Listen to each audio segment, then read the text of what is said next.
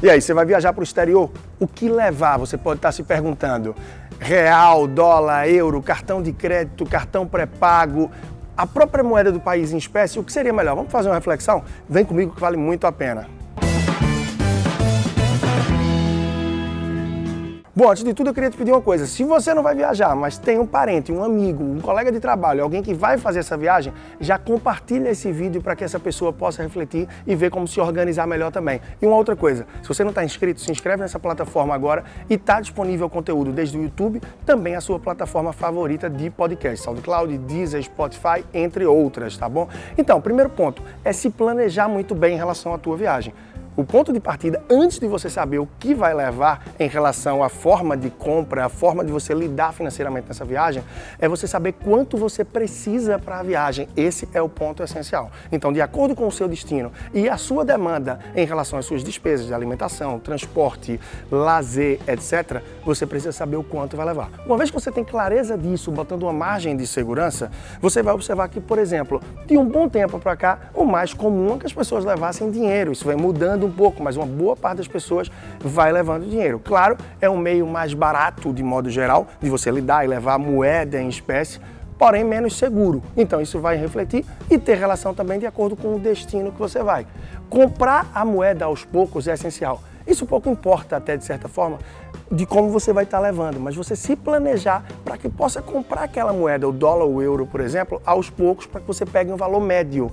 Quer entender isso melhor? Eu estou deixando aqui na descrição do vídeo e do podcast o link para que você possa encontrar melhor. Qualquer dúvida, vai lá no meu canal do YouTube você vai encontrar isso muito facilmente, para que você veja a melhor forma de comprar a moeda e o que impacta na oscilação do dólar e do euro, por exemplo. É fundamental, é muito importante você entender isso. Então, com base no valor que você vai levar, é importante que você separe quanto você pretende gastar por dia. Então, cada dia que está acabando ou cada dia que está começando, de acordo com a tua programação, tenta sair mais ou menos com aquele valor que você pretende gastar e com a sobra. E de repente, você pode estar com um cartão de crédito que vai ser utilizado apenas para uma necessidade, se o valor fugir ou algo novo realmente levar você a precisar usar o cartão. E como fazer isso em relação a sair só com parte do dinheiro? Ah, você pode deixar no cofre do hotel se você vê que tem uma questão de segurança, que está tranquilo em relação a isso. Você vai deixar dentro de uma calça na mala, você vai ver a melhor forma para você mas certamente se organizando bem vai ser melhor do que você sair com todo o dinheiro na cintura, na bolsa, na carteira, todo o dia da viagem. Imagine qualquer coisa acontecer no segundo ou terceiro dia de viagem você ficou vendido e perdido. Então, se organizar e pensar isso previamente faz com que você ganhe tempo e tranquilidade na sua viagem. O cartão pré-pago vem sendo cada vez mais utilizado. Eu vou citar aqui um exemplo, não é propaganda, mas é um que é bem reconhecido no mercado, que é o Visa Travel Money, o conhecido VTM. É uma possibilidade muito bacana de você carregar aquele cartão previamente, pode ser até carregado aos poucos, mês a mês, tá? E você vai poder utilizar ele para fazer saques no seu destino ou para fazer pagamentos em débito também. E aí você tem que olhar a regra de acordo com o cartão pré-pago que você observar o cartão que você pode carregar, se você vai pagar por saque e quais são as taxas, os impostos inerentes. No passado, você não pagava IOF para carregar o Visa Travel Money. Hoje, por exemplo, você paga aproximadamente 6,38%.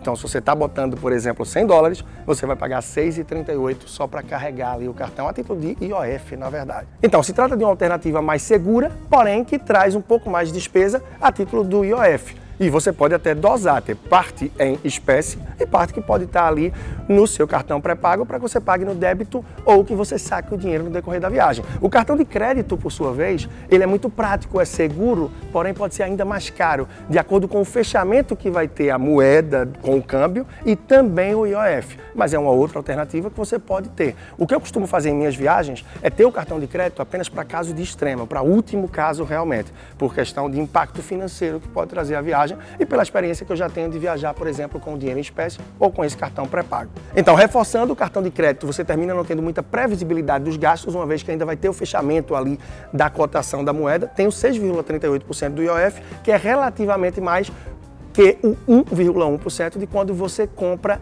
a moeda em espécie numa casa do câmbio em relação ao IOF, em cash. Bom, planeja a tua viagem, Aproveita o meu conteúdo no podcast no YouTube, que tem muito mais coisas falando sobre cartão de crédito e milhas, como você se planejar melhor em relação a isso e aproveitar da melhor forma possível para você, seja dentro ou fora do Brasil. É uma coisa que maior parte das pessoas tem como sonho, desejo enorme e é conhecimento, que isso ninguém rouba de você e é parte do caminho que eu ajudo a pavimentar na sua vida em relação a planejamento e educação financeira. Leandro Trajano, personal financeiro no Instagram, presente no YouTube, todas as plataformas de podcast e também com colunas em rádio, jornal e conteúdo rico para você. Quer conhecer um pouco mais? leandrotrajano.com. Um grande abraço e até a próxima.